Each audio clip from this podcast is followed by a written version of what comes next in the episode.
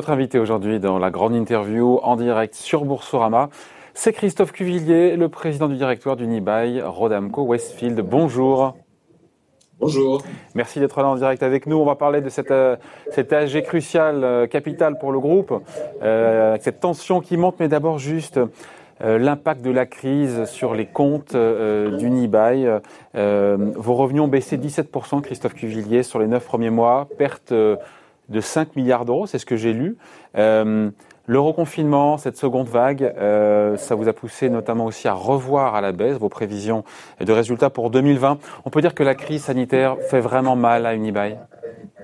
Elle fait mal à tout le monde, bien entendu. Elle fait mal à, les, à tous les commerçants, vous savez, qui sont euh, malheureusement pour tous les commerces dits non essentiels obligés de, refermer, qui ont été obligés de refermer le, week-end dernier, qui ont été fermés pendant deux mois, même plus pour, euh, pour certains. Je pense aux restaurateurs, je pense à tous les acteurs du monde de, de l'entertainment, comme on dit, euh, les cinémas, euh, les fitness, etc., pour qui c'est vraiment très dur. Donc c'est dur pour nous, c'est dur pour toutes les foncières de commerce, effectivement, c'est un impact direct. Vous savez, quand vous avez 88 centres de shopping dans le monde et que pratiquement tous vos centres sont fermés pendant deux mois, euh, pour certains, mais jusqu'à six mois pour d'autres. Hein, ça a été le cas pour, pour, certains de nos centres. Évidemment que ça fait mal. Alors, euh, je voudrais souligner quand même que les équipes sont euh, pleinement à l'œuvre, comme vous l'imaginez, pour d'une part accueillir quand elles le peuvent, et on peut encore heureusement dans pas mal de pays, nos clients dans nos centres, mmh. avec tous les protocoles sanitaires nécessaires. Et, et, bien entendu également pour être aux côtés des commerçants. Alors on a beaucoup dit qu'il y avait des batailles entre foncières et commerçants, mais on a là aussi beaucoup progressé dans les négociations avec les enseignes pour les aider, elles aussi, à passer ce cap difficile. Christophe Cuvillier, ce qui est terrible, c'est que la fréquentation de vos centres commerciaux, pour certains, était repartie à la hausse cet été. Et voilà, puis il y a cette embellie qui est stoppée net.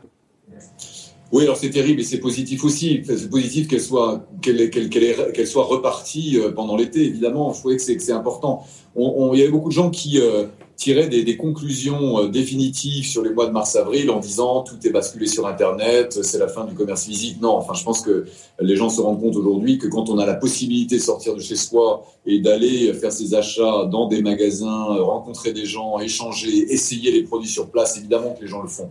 Et c'était plutôt bien reparti. On était à des fréquentations qui allaient entre 80 et 90% euh, de celles de l'année dernière, compte tenu des inquiétudes qui continuaient à être celles des, Français et des, Européens ou des Américains euh, par rapport à leur santé. Donc c'est effectivement à la fois terrible de savoir que ça a refermé, mais encourageant d'une certaine façon de savoir que quand ça a ouvert, les gens sont revenus. Et donc j'ai évidemment euh, tout à fait confiance que quand on pourra rouvrir les magasins, j'espère le plus tôt possible, les clients seront là, notamment avant les fêtes de Noël. Vous êtes opposé à cette fermeture des commerces dits non essentiels? En même temps, j'ai envie de dire, ça fait vos affaires. Hein. Non, ça fait pas nos affaires. Non, vous savez, ça fait pas nos affaires ni celles de nos commerçants et nos, euh, nos business models, comme on dit, sont, sont évidemment intrinsèquement liés, très très étroitement liés. Je pense non, ça fait pas plaisir et, et je ne, et moi je trouve ça très très sincèrement, je trouve ça injuste. Pourquoi? Parce que dès le 11 mai, dès la réouverture des centres en France, nous avions mis en place des protocoles, je le disais, très stricts pour assurer la santé de nos clients, la santé de nos collaborateurs, la santé des collaborateurs des enseignes et de tous les gens qui travaillent dans ces centres commerciaux. Et, euh, et euh, à ma connaissance, il n'y a pas eu de cluster, c'est-à-dire que la reprise de l'épidémie n'est pas due à la sphère publique, elle est liée à la sphère privée. Et Pour vous, pardon, je vous coupe, Christophe Qu'ils ont été très très responsables, vous savez, et les équipes et les emplois ça, je trouve ça très injuste. Christophe Cuvillère, on a moins de chances de se faire contaminer dans un centre commercial qu'en prenant le métro ou le bus? Bah, dans le métro et le bus, je ne sais pas, mais en tout cas, dans, dans la sphère privée, c'est certain. Je pense que toutes les statistiques ont montré, et je n'accuse évidemment personne, je constate simplement que toutes les statistiques ont montré que c'était dans une certaine tranche d'âge et essentiellement dans la sphère privée, dans les soirées, etc., que le, virus était, hum. était reparti. Je ne juge pas. Je ne fais que constater, mais certains ont jugé qu'il fallait refermer les commerces. Je peux vous dire, pour les équipes des commerces qui étaient sur place depuis le 11 mai, masquées dès le premier jour, en limitant l'accès aux magasins pour être sûr que les clients ne soient pas trop nombreux, en, faisant tous les protocoles de santé, je trouve ça effectivement très, très dur, très, très difficile et, sûrement injuste. Hmm. Vous pensez vraiment que d'ici huit jours, euh, il y a une clause de revoyure, on sait avec le gouvernement, pour voir effectivement, on peut éventuellement rouvrir certains commerces, mais quand on voit le nombre de morts qui ne cesse de croître en France, le nombre de contaminations, vous y croyez vraiment que les commerces non essentiels rouvrent dans moins de dix jours? Non, je peux l'espérer, mais je ne le crois pas. Je peux l'espérer, mais je ne le crois pas. Je l'espère pour les commerçants, encore une fois, pour nous, bien sûr, mais tous les, tous les commerçants et, les clients euh, à la veille, de, à la veille des, fêtes de Noël. Après, vous savez, euh, ça vient après une année 2019 qui avait été marquée par euh, les grandes grèves suite aux manifestations pour la, la, réforme des retraites. Ça vient après une année 2018 qui avait été marquée par les gilets jaunes. Donc, les commerçants ont, ont vécu déjà deux années très difficile. Ça prétendait une troisième. Il faut penser à eux et aux emplois. Aux emplois. Le commerce, vous savez, c'est un énorme pouvoir d'emploi, notamment dans des zones de chalandise qui ne sont pas toujours pourvues en emploi, et ça, on n'y pense pas assez. Donc euh, voilà. Donc je ne crois pas, malheureusement, qu'on puisse ouvrir dans une semaine. Je l'espère, mais je ne le crois pas. J'espère en revanche, et, j'appelle vraiment de mes voeux pour que le confinement soit respecté le plus possible, pour qu'on puisse vaincre cette deuxième vague et qu'on puisse rouvrir en toute sécurité nos magasins tout début décembre pour pouvoir tout de même profiter euh, des magasins. Vous savez, obliger les gens à aller sur Internet euh, pour faire leurs courses, pour faire leurs achats de Noël, c'est tellement injuste pour les commerçants qui, eux, ont des magasins physiques qui procurent une expérience très différente. Je ne critique pas Internet, je dis simplement que là, on, fait, on porte un sale coup au commerce. Bon, on l'a vu, Christophe Cuvillier, hein, cette crise sanitaire euh, qui fait plonger donc vos résultats, un cours de bourse qui dévisse, cours divisé par trois en un an, des vendeurs à découvert qui se déchaînent. C'est quand même la Unibail, l'une des valeurs les plus shortées d'Europe. On se dit qu'Unibail, on, pardon, mais les pieds dans le plat, hein, est dans une mauvaise passe et à un moment critique, un moment charnière de son histoire aujourd'hui. Vous savez, je pense que le, euh, tout ça euh, est effectivement ouvert un débat. On a, on a fait cette, cette, opération Westfield qui est euh, évidemment mmh. décriée aujourd'hui, qui avait été très saluée à l'époque. Euh, dont je prends évidemment l'entière responsabilité. En revanche, euh, alors que le cours de bourse avait commencé à remonter, hein, il était remonté aux alentours de 140 euros, un peu plus 140 euros en, fin 2019, il a perdu, il est passé de grosso modo 130 euros en février, le 15 février, grosso modo, à 50 euros le 15 mars. Donc effectivement, c'est une chute brutale. La plupart des foncières, toutes les foncières de commerce ont subi le même genre de chute. Nous-mêmes avons été un peu plus pénalisés par un mécanisme très simple. Vous avez parlé des, shorts, des ventes à découvert. C'est que les ventes à découvert avaient été interdites euh, à la Bourse de Paris pendant deux mois, au plus fort de la crise. Mais le marché de référence d'Unibail Rodamco Westfield, euh, c'est fait partie de nos, euh, de nos racines néerlandaises. Vous savez que Rodamco était une entreprise néerlandaise. Bien d'autres marchés de référence, c'est Amsterdam. Et Amsterdam, malgré tous nos efforts, je peux vous dire qu'on y a passé beaucoup de temps, n'a jamais accepté de bannir les ventes à découvert pendant la crise. Et donc, nous avons subi plus que les autres ce, principe, cet assaut, on va dire, des, shorts. Euh, Christophe Cuvillier, il y a cette assemblée générale, maintenant on en parle, on rentre dans le vif du sujet, j'ai envie de dire, même si on y était déjà un petit peu, du 10 novembre, qui est crucial pour l'avenir du groupe. Les actionnaires vont devoir se prononcer sur euh, cette augmentation de capital que vous souhaitez de 3 milliards et demi. Pour être validé, pardon, je rappelle les choses, il faut l'assentiment des deux tiers des votants. Quel est d'abord votre état d'esprit, Christophe Cuvillier? Est-ce que vous êtes quoi? Serein, confiant, fébrile, inquiet? On est à quelques jours du vote. Non, je suis à la fois confiant et serein. Pourquoi? Parce que cette augmentation de capital, qui est, je le, je le concède bien volontiers, un effort demandé à nos actionnaires, un effort demandé à nos actionnaires qui nous soutiennent et qui vont nous soutenir, je crois, dans le, dans le, dans le futur, car ils croient en l'avenir de cette société et de la qualité de ses actifs, eh bien, cette augmentation de capital fait partie d'un plan beaucoup plus large, un plan qu'on a appelé Reset, qui est de plus de 9 milliards d'euros et qui est composé de quatre briques qui sont indépendantes les unes des autres, et c'est l'avantage, et qui peuvent être actionnées simultanément, c'est le deuxième avantage. L'augmentation de capital dont vous avez parlé, 4 milliards d'euros de cession euh, qui doivent être réalisés d'ici la fin 2021 et dont on a déjà réalisé, en tout cas signé 620 millions d'euros. Ça, c'est la vente il y a 15 jours annoncée de l'immeuble Shift à Issy-les-Moulineaux qui abrite le nouveau siège social de Nestlé France, un immeuble magnifique que nous avons livré il y a quelques, il y a quelques mois. Euh, vous avez également un milliard de cash sur les dividendes économisés et puis 800 millions de dépenses d'investissement que nous avons proposé d'éliminer de, ou, de, ou de repousser. Donc c'est 9 milliards au global qui visent à aujourd'hui renforcer très significativement le bilan de l'entreprise, à réduire son endettement, ce qui est un vœu de tous les actionnaires qu'on a rencontrés. Tous sont d'accord pour dire que notre niveau d'endettement est trop élevé aujourd'hui et donc il faut le réduire. Après, les méthodes peuvent varier, mais tous s'accordent sur ce point. Christophe Cuvillier, vous admettez que ça pique un peu encore une fois pour les actionnaires 3 milliards et demi pour une boîte qui est valorisée 5 milliards en bourse. Comprenez à la fois dans l'idée de se faire diluer, de remettre au pot même si on peut ne pas se faire diluer au travers des droits préférentiels de souscription. Mais vous comprenez aussi que ça pique pour les actionnaires. Vous comprenez ça? Bien sûr, je suis actionnaire moi-même, donc je peux vous dire que ça pique, effectivement. Après, c'est effectivement un, constat que la cour de bourse a chuté très fortement pendant la, crise du Covid. indépendamment de la qualité de nos actifs. Et je crois que c'est un effort qu'on demande aujourd'hui pour être récompensé demain. Et je le dis vraiment très sérieusement. Vous savez, il n'y a euh, pas beaucoup d'alternatives. Soit on laisse les choses comme ça et on décide de ne pas traiter le sujet tout de suite. Et on pourra euh, le traiter peut-être plus tard, mais on n'en sait rien. On ne sait pas si la situation sera meilleure demain, ni quand elle sera meilleure. J'entends ici et là des gens dire attendons qu'il y ait un vaccin. Il y aura un vaccin la semaine prochaine. Ça fait des mois qu'on me dit qu'il y a un vaccin la semaine prochaine. Je l'attends autant que vous, je peux vous assurer. Pour l'instant, personne n'a de certitude là-dessus. Bien sûr, il y aura un vaccin un jour. Bien sûr, mais on ne sait pas quand. Deuxièmement, on dit euh, attendez parce que ça ira mieux. Mais je vous ai donné l'exemple des gilets jaunes ou l'exemple des, euh, des, grèves de transport. En fait, tout le monde espérait fin 2019, après une année très difficile, que 2020 serait mieux. Et 2020, c'est la pire année depuis 1929. Je crois que tout le monde s'accorde à le reconnaître. Personne ne sait aujourd'hui comment va se terminer cette crise. C'est une crise qui a commencé par une crise sanitaire, qui est incontestablement une crise économique, qui va certainement, c'est tout ce que oh. tout le monde craint, transformer en crise sociale et pourquoi pas un jour une crise financière. Donc, on n'en est pas encore là, on n'en est pas encore là. Non, non, mais je veux dire, notre rôle en tant que chef d'entreprise d'une entreprise cotée, c'est de prévoir. C'est d'anticiper. Gouverner, c'est prévoir. C'est de ne pas repousser les décisions difficiles. Je crois que c'est très important de le souligner. Et bien sûr, je suis conscient de l'effort demandé, mais l'effort demain, si on ne fait pas l'effort aujourd'hui, pourra être bien plus difficile. Et donc, voilà le choix qui nous est offert Christophe Cuvillier, à quel prix va se faire cette augmentation de capital? Pourquoi vous ne le dites pas au marché en amont? Mais parce que c'est une. Enfin, vous savez, les gens s'en étonnent de cela, mais c'est parce qu'ils ne. Xavier Niel disait nous quand on a fait ça chez Free, il y avait, on avait trois mois avant, on avait annoncé à quel cours on allait le faire. Pour, pardon? Xavier Niel disait nous quand on en a fait chez Free, chez Iliad, des augmentations de capital, trois mois avant, on donnait le cours.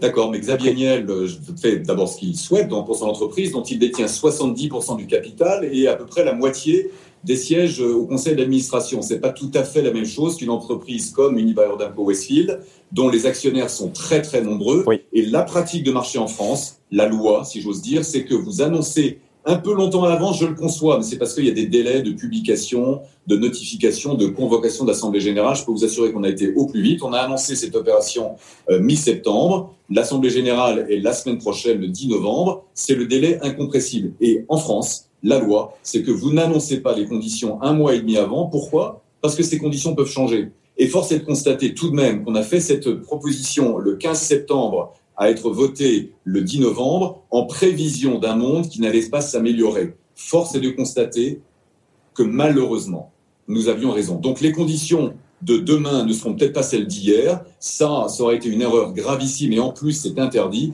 d'annoncer des conditions que nous n'aurions pas pu tenir. Ça, ça aurait été tromper les actionnaires. Alors, qu'est-ce qui va se passer? C'est important. Les conditions, elles vont être déterminées à l'issue de l'Assemblée générale en fonction, et bien, bien évidemment, de, euh, du vote. vous avez la conviction que les deux tiers des votants, vous avez la conviction, Christophe Cuvillier, vous avez la conviction que les deux tiers des votants vont vous suivre et d'ailleurs, vous avez fait, vos petits comptes. Vous avez, fait, pas vous avez fait les comptes ou pas des actionnaires hein. Les actionnaires qui vous soutiennent.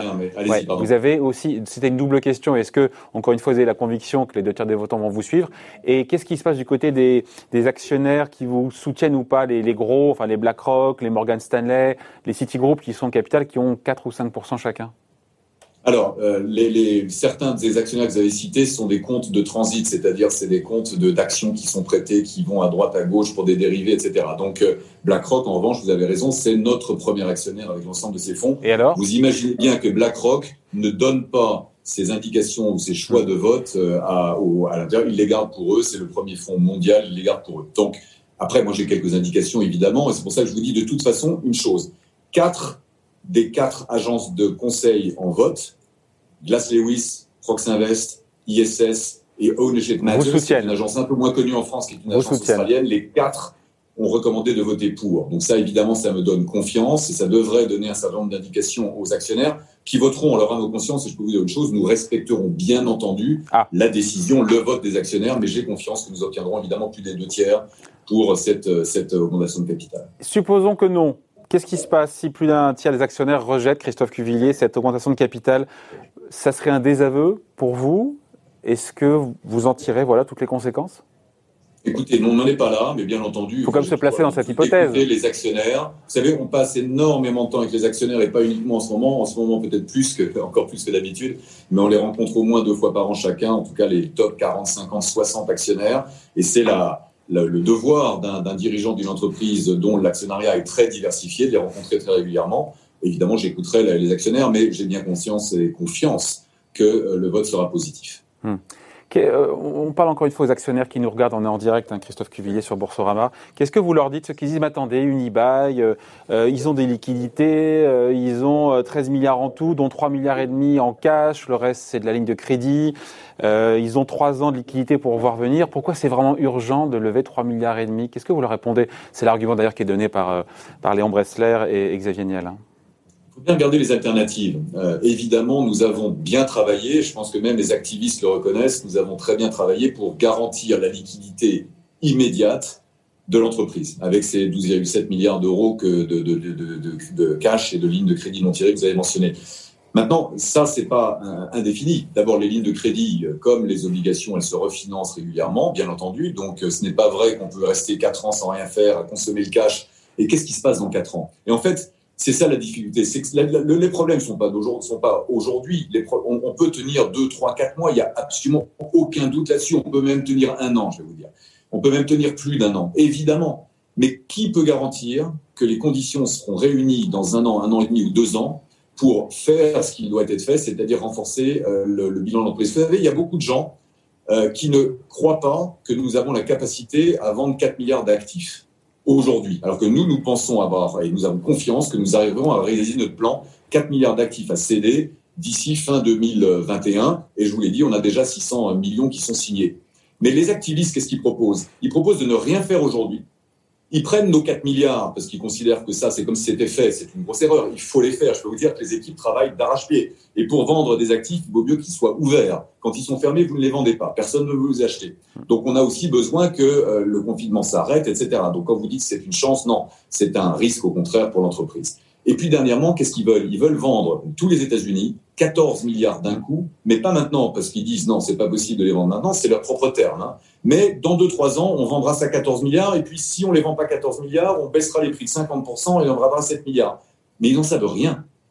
Ils n'en savent rien. Et d'annoncer aujourd'hui, d'annoncer aujourd'hui qu'on va vendre dans 3 ans des actifs à moitié prix, je ne suis pas sûr, et je pense que vous serez d'accord avec moi, que ce soit la meilleure façon d'attirer des acheteurs. Vous avez Certains qualifié des leur communicants, des activistes ont d'ailleurs dit ces actifs sont morts. Alors comment est-ce qu'on peut vendre des actifs qui sont morts? 7 milliards d'euros C'est pas sérieux. Nous, on a des responsabilités vis-à-vis de l'ensemble des actionnaires et non pas seulement d'un actionnaire assez récent qui a investi après l'opération Westfield, qu'il critique aussi vertement aujourd'hui. Ils ont investi en toute connaissance de cause. Je pense que c'est important que vos auditeurs le sachent. Ils ont investi entre juin et septembre 2019, soit 12 à 15 mois après l'opération Westfield, qu'ils critiquent aujourd'hui. Alors on peut, on peut imaginer pourquoi ils font cette campagne aujourd'hui, mais je vous laisse euh, tirer vos conclusions vous-même. Mais on ne peut pas à la fois critiquer une opération et investir dans une entreprise qui a fait réaliser cette opération en parfaite Christophe Cuvillier, ça, c'est pas tout à fait vous avez employé le mot dans la presse de dangereux à propos de, du plan des actionnaires, encore une fois euh, activistes. Est-ce que là aussi vous dramatisez pas un petit peu, dire que c'est dangereux?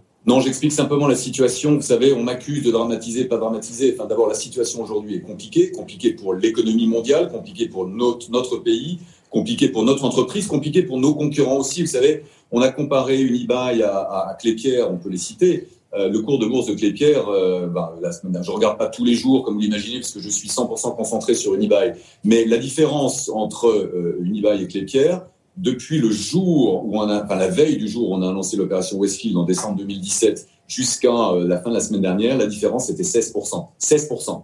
Alors qu'on veuille dire que Unibail a, perdu 80 ou 82%, c'est vrai depuis ce jour-là, c'est vrai, mais nos concurrents ont perdu entre 60 à 70% également. Et certains ont perdu plus que nous. Donc, on n'est pas tout seul dans cette histoire. La seule chose, c'est que nous, on a décidé de prendre le taureau par les cornes et de résoudre le problème maintenant plutôt que d'espérer des jours meilleurs qui ne pourraient pas venir. Donc, je ne dramatise pas. J'explique simplement que fonder tous ces espoirs sur une vente hypothétique d'actifs qu'ils qualifient eux-mêmes de morts à un prix inconnu dans trois ans, c'est un énorme plongeon dans l'inconnu qu'une entreprise cotée qui doit des comptes à l'ensemble de ses actionnaires ne peut tout simplement pas prendre. Voilà. Donc je ne dramatise pas, j'explique simplement que mettre tous ces œufs dans le même panier quand on ne sait pas combien d'œufs on a et on ne sait pas combien de temps le panier durera, c'est une décision irresponsable.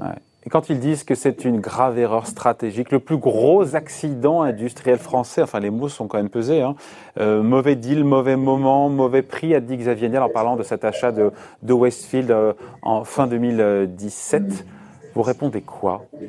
Alors d'abord, M. Niel, pour lequel j'ai beaucoup de respect dans ses euh, réussites dans les télécoms, dans l'immobilier de luxe, hein, vous savez, c'est des hôtels, c'est des hôtels particuliers, c'est des hôtels à Courchevel. J'ai beaucoup de respect pour ce qu'il a réalisé.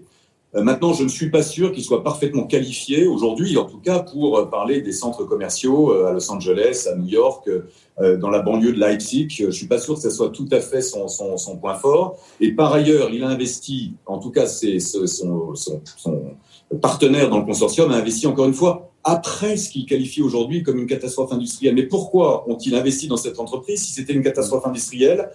Ils ont investi à un moment où ils pensaient eux-mêmes que le cours allait remonter. Vous savez quoi? Moi aussi. Et quand ils sont entrés au capital il y a un an, je m'en suis réjoui. Monsieur Bressler, pour ne pas le nommer, qui est un homme plein d'expérience et qui est l'un des fondateurs d'Unibail. À l'époque, il faut quand même le rappeler, Unibail n'était que français. Depuis, Unibail est devenu européen en fusionnant avec Rodamco, puis européen et américain en, en, achetant Westfield.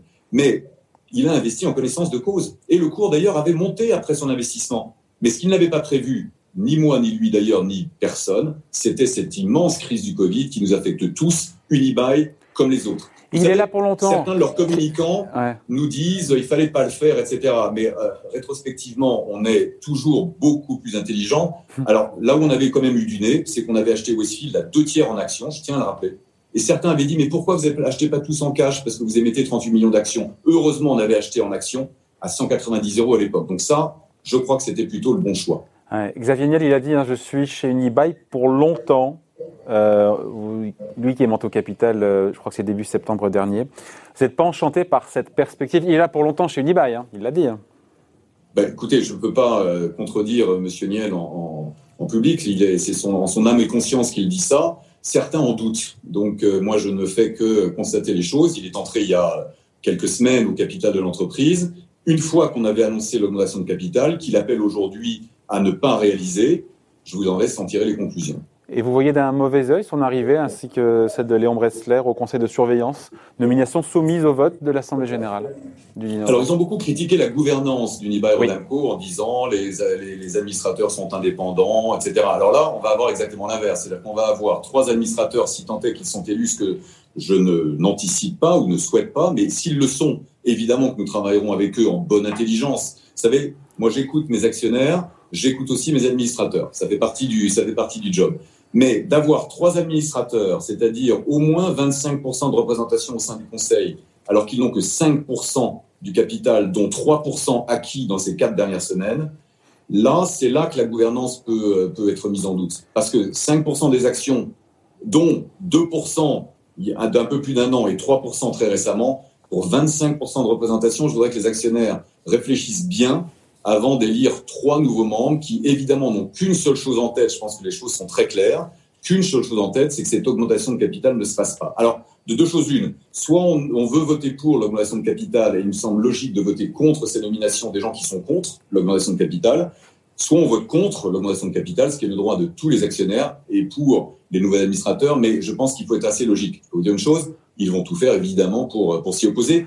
Et c'est leur droit. Je le respecte mais j'ai le droit aussi de ne pas être d'accord et j'ai le droit, moi, ou même le devoir de travailler pour l'ensemble des actionnaires, d'écouter l'ensemble des actionnaires et non pas euh, des actionnaires qui ne veulent qu'une chose, c'est d'annuler cette augmentation de capital. Je dois respecter, moi comme eux, le choix des actionnaires. On ne le connaît pas encore. On le verra. De temps en temps, certaines élections ou certains votes sont un peu indécis. On verra. On verra euh, mardi. Vous vous êtes parlé ou pas? Vous avez des contacts, des échanges avec le duo Bressler-Niel?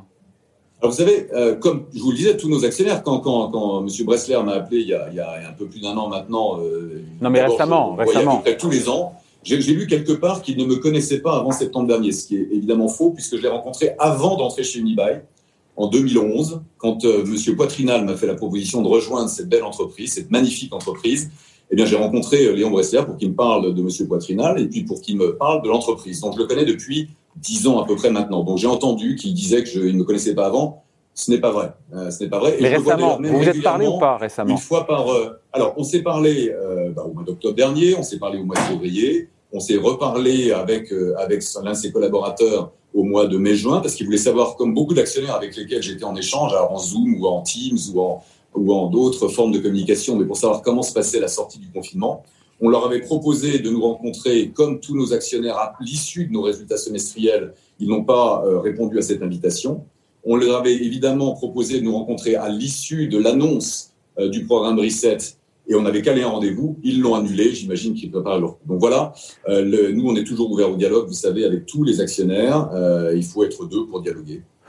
L'action, on est sur Boursorama, Christophe Cuvillier, l'action Nibaï, Rodamco, encore une fois, 80% de baisse sur trois ans, même si le secteur est, effectivement est aussi massacré. Euh, le portefeuille est évalué à 60 milliards d'euros. Vous confirmez le chiffre fin juin 2020. On retire quoi 25 milliards de dettes. Euh, on se dit que vous êtes décoté de manière hallucinante. Je suis d'accord avec vous. Je suis d'accord avec vous. On subit trois phénomènes, comme je vous l'ai dit. Le niveau d'endettement de l'entreprise, euh, le, la défiance, il faut quand même le reconnaître aussi, il y a une défiance sur le marché de l'immobilier de commerce depuis de nombreuses années et euh, je pense que le marché ne reconnaît pas suffisamment, je dois l'avouer, et c'est pas faute de se faire l'avocat et d'expliquer euh, d'expliquer la, la, qualité de nos centres, d'expliquer la qualité de nos de nos enseignes. Vous savez, j'ai montré pour la présentation de nos résultats il y, a, il y a deux jours le nouvel Apple Store de notre Westfield Valley Fair, qui est un magnifique centre au cœur de la Silicon Valley, à quelques quelques kilomètres du siège d'Apple à Cupertino. Un magnifique Apple Store dessiné par Norman Foster qui a ouvert, qui a été inauguré par Tim Cook lui-même. Par Tim Cook lui-même, je peux vous dire, il n'inaugure pas tous les Apple Stores dans le monde, mais celui-là, il... pourquoi? Parce que c'est un magnifique magasin dans un magnifique centre. Je pense que le marché ne se rend pas compte et ne différencie pas tout à fait entre ce qui est du très très bon et du très solide pour le long terme et ce qui est du moyen et très concurrencé par Internet. Internet est un concurrent pour tout le monde, mais Internet est là pour durer. Internet est un formidable moyen à la fois de communication et euh, d'achat, mais le commerce physique, c'est très bien aussi. Moi, je crois, vous savez, j'ai rejoint la FNAC en 2000 parce que je croyais au commerce omnicanal. C'était au moment où François-Henri Pinault venait d'annoncer le lancement euh, de Fnac.com, qui était très précurseur à, l'époque. Donc, euh, le monde omnicanal, j'y je, vis depuis, depuis 20 ans et j'en suis un fervent défenseur. Donc, je pense que le marché ne le reconnaît pas suffisamment. Et puis, troisièmement, troisièmement il y a la Covid. Quand on perd 60% de, de, ou 65% en bourse en un mois, comme c'est le cas de toutes les foncières dans pratiquement tous les pays, euh, bah, malheureusement, ça c'est quelque chose. Vous, en tant que président, Christophe Cuvillier, en, en, tant que président, donc vous n'avez rien à vous reprocher? Jusqu'à présent Attendez, j'assume à 100% l'acquisition de Westfield. J'assume à 100% mes erreurs. J'aimerais que les activistes assument à 100% le fait qu'eux-mêmes ont investi sans doute au mauvais moment dans l'entreprise. Donc moi, j'assume à 100%. J'assume à 100%, je suis responsable et je peux vous dire, je suis à la barre tant que les actionnaires me feront confiance et tant que le conseil de surveillance me fera confiance, je suis à la barre d'une équipe formidable qui se, permettez-moi l'expression, se défonce pour l'entreprise et qui travaille jour et nuit, week-end compris depuis le mois de mars. Et je suis très fier de ces équipes, très fier de les accompagner. J'entends qu'ils disent que les équipes sont déboussolées. J'entends des gens qui disent ça. Je peux vous dire, venez voir chez nous, venez voir dans les centres, venez voir la motivation des équipes au service de leurs clients, au service des enseignes, au service de leurs actionnaires et vous serez euh, étonné de voir ce que vous verrez. Ouais. C'est vrai qu'il faut pas j'assume totalement mes responsabilités, ça soyez-en certains, c'est plutôt mon style, mes collaborateurs vous le diront, totalement mes responsabilités. Et en tant qu'actionnaire moi-même, j'en subis directement l'impact, croyez-moi, dont je partage exactement ce qu'on appelle en anglais the shareholder experience, l'expérience des actionnaires. Donc vous comprenez les actionnaires qui sont là depuis 3 ans, 4 ans, qui sont dégoûtés d'avoir perdu 80%, qui se disent mais ce mirage américain, fallait pas y aller en même temps, personne ne pouvait prévoir effectivement cette crise sanitaire et refaire l'histoire, c'est toujours assez facile. Alors, refaire l'histoire, c'est facile. Je note aussi, encore une fois, c'est pas une excuse. J'assume mes responsabilités. Je le répète pour la quatrième ou cinquième fois. Je les assume.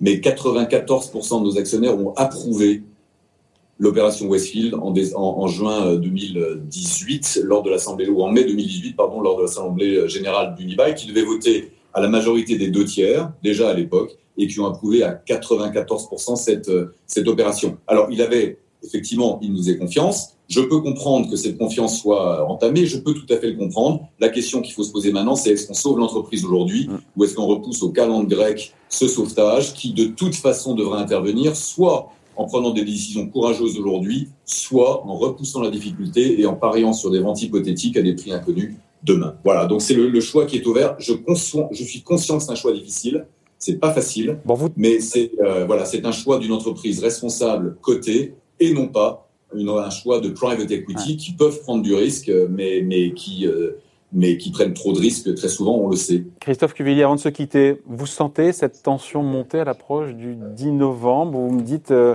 vous êtes confiant, vous êtes serein, vous, vous dormez bien ou vous sentez la tension monter là, à l'approche de cette bien, échéance? peu, parce que j'ai beaucoup de boulot.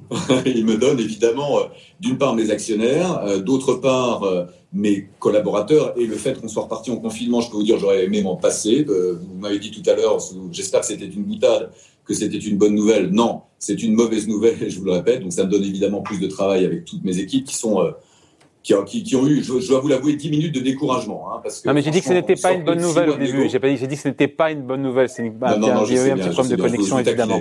Je vous taquinais, mais par ailleurs, euh, euh, je peux vous dire que le, le voilà, les, évidemment, les, les, les, activistes et cette communication, c'est bon, certains pourraient dire excessive, mais ça fait partie du, de la panoplie de l'activisme. Hein. Les, toutes les cages sont cochées. Il y a même des gens qui communiquent beaucoup pour eux sur, sur Twitter de façon plutôt sympathique. Euh, voilà, c'est comme ça, ça prend, ça prend du temps, mais, mais tout ça, c'est insignifiant. Euh, enfin, tous ces, ces, ces, excès sont insignifiants, comme on dit. Ce qui est très important, c'est que les actionnaires aient l'occasion de se prononcer et l'occasion de se. J'ai l'impression d'avoir été écouté, mais je ne sais pas si c'est le cas. mais en tout cas, tout ça est, euh, est, bien, bien insignifiant. Ce qui est important, c'est que les actionnaires ont le choix, que les agences de conseil en vote, encore une fois, ont recommandé de voter pour cette augmentation de capital, que cette augmentation de capital, c'est pour sécuriser l'entreprise aujourd'hui et préparer le, demain. Vous savez, il y a une chose qui est totalement absente du, euh, euh, plan des, des activistes, c'est euh, et ils font quoi après? Ils font quoi de l'entreprise? C'est quoi leur proposition opérationnelle? La stratégie opérationnelle, c'est-à-dire ce que les collaborateurs font tous les jours. Une fois qu'on a résolu ou pas, eux proposent de ne pas le faire. Hein, moi, je propose de résoudre. Mais qu'est-ce qu'ils proposent pour que l'entreprise ait du succès dans l'avenir, dans ses relations avec les enseignes? Rien. Ensuite, il n'y a rien dans ce plan, il n'y a que de repousser au calendrier grec une décision Christophe Cuvillier, je vous sens confiant. Il n'y a pas d'excès de confiance non plus? De ma part? Oui. Confiant, ah vous m'avez dit, pas d'excès de confiance. Je peux vous dire, quand vous avez tous vos centres fermés ou quand ils ont ouvert, qu'ils referment un à un, quand vos centres en Californie n'ont pu ouvrir que début octobre, quand vous avez effectivement la responsabilité d'offrir de proposer par rapport à l'Assemblée générale, par rapport à l'issue de l'Assemblée générale. Non, j'ai pas d'excès de confiance. Je suis 100% au travail, 100% concentré sur mon travail, 100% concentré pour que nous ayons un vote positif pour cette augmentation de capital euh, à l'Assemblée générale de, mardi prochain. Croyez-moi, non, c'est pas mon style d'excès de confiance. J'ai confiance dans l'entreprise, j'ai confiance dans mes collaborateurs, j'ai confiance dans la qualité de notre portefeuille et j'ai confiance dans le vote des actionnaires de mardi. Ça, oui. Mais moi, je suis, je vous assure, les gens qui me connaissent, non, je fanfaronne pas. Moi, je travaille et j'organise les choses pour que euh, l'entreprise puisse euh, être beaucoup plus solide à l'avenir et euh, encore une fois, un avenir que personne ne connaît. Personne ne connaît l'avenir de ce virus, de cette pandémie. Tout le monde pensait qu'en juillet, août, c'était fini, on était sauvés. Encore en septembre, quand il y avait les courbes qui recommençaient à monter, les gens disaient fake news, fake news, fake news. Non, malheureusement, on voit bien cet exponentiel nombre de cas. Alors évidemment, on teste plus aujourd'hui qu'à l'époque, mais le nombre de cas est en, en croissance exponentielle. J'espère une chose, c'est que ce nouveau confinement, qui est un vrai sacrifice demandé aux Français et aux commerçants, comme je l'ai expliqué, et évidemment à notre entreprise comme à nos concurrents, ce, ce, ce confinement, ce sacrifice soit vraiment utile pour euh, sauver euh, la santé des Français et qu'on puisse le plus vite possible retourner à une vie, certes pleine de précautions, mais une vie un peu plus normale. Je pense que tout le monde aspire à ça. Et je pense que nos actionnaires aussi, d'ailleurs. Bon, en tout cas, merci. Merci Christophe Cuvillier pour cet entretien exclusif, donc, verdict dans les prochains jours lors de cette Assemblée Générale. Merci beaucoup Christophe Cuvillier, donc, président du directoire by Rodamco Westfield. À bientôt. Bye. Merci, à bientôt. Au revoir.